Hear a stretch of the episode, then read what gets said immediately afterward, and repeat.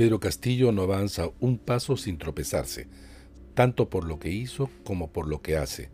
Ante las declaraciones de Karelim López, aspirante a colaborador eficaz, sobre las relaciones y vínculos con diversas mafias que alcanzarían hasta el primer mandatario, la situación es insostenible. ¿Qué posibles escenarios se presentan y cuáles son los límites?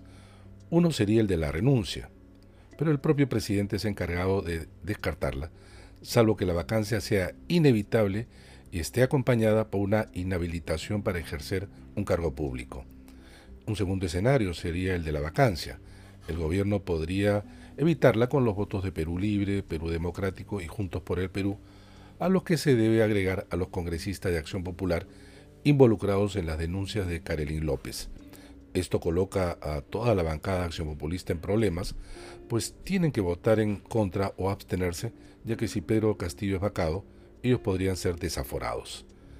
Si no renuncia y no es vacado, de cara a la presentación del gabinete Torres eh, la próxima semana, la oposición le dará el voto de confianza, pero puede proseguir con la censura de algunos ministros. Ya cayó, por cierto, el ministro de Transportes y Comunicaciones, que ha renunciado el día lunes. Este escenario no resuelve el problema, lo embalsa, por lo que el malestar contra el gobierno seguirá creciendo más allá del 63% registrado por el Instituto de Estudios Peruanos la semana pasada. En el caso de que Pedro Castillo renuncie o sea vacado, asumiría la vicepresidenta Dina Boluarte. Para los más duros opositores no debería asumir la presidencia. Eso solo podría ocurrir si renuncia al cargo. Si no lo hace, no hay forma de obligarla, salvo una situación de movilización ciudadana y desgobierno que haría imposible su permanencia en el cargo. Una vacancia inmediata difícilmente procedería, pues si la figura ya está desnaturalizada, esta sería irreconocible. En todo caso, su gobierno sería muy débil y frágil, a no ser que sea uno de unidad nacional que comprometa a partidos dentro y fuera del Congreso. Ello requeriría de un liderazgo y trabajo de filigrana que por ahora es difícil imaginar. Si pese a ello renuncia o es vacada, asume el presidente del Congreso, los partidos tendrían que discutir si es María del Carmen, Alba u otra persona.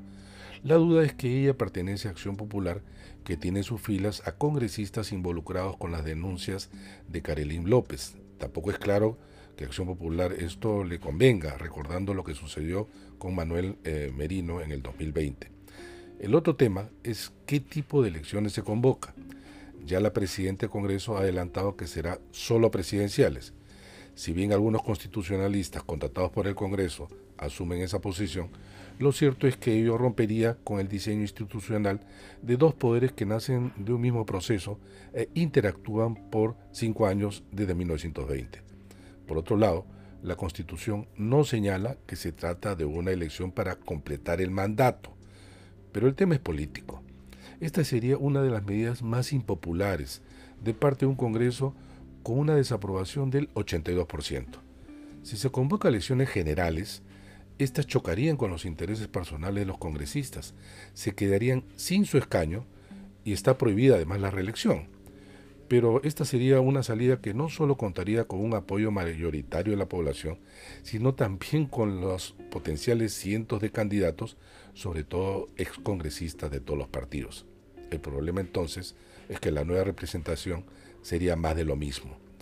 Solo abrir la oferta electoral y una profunda reforma política como base de un acuerdo político amplio podrían permitirnos salir de la oscuridad y el fango. Música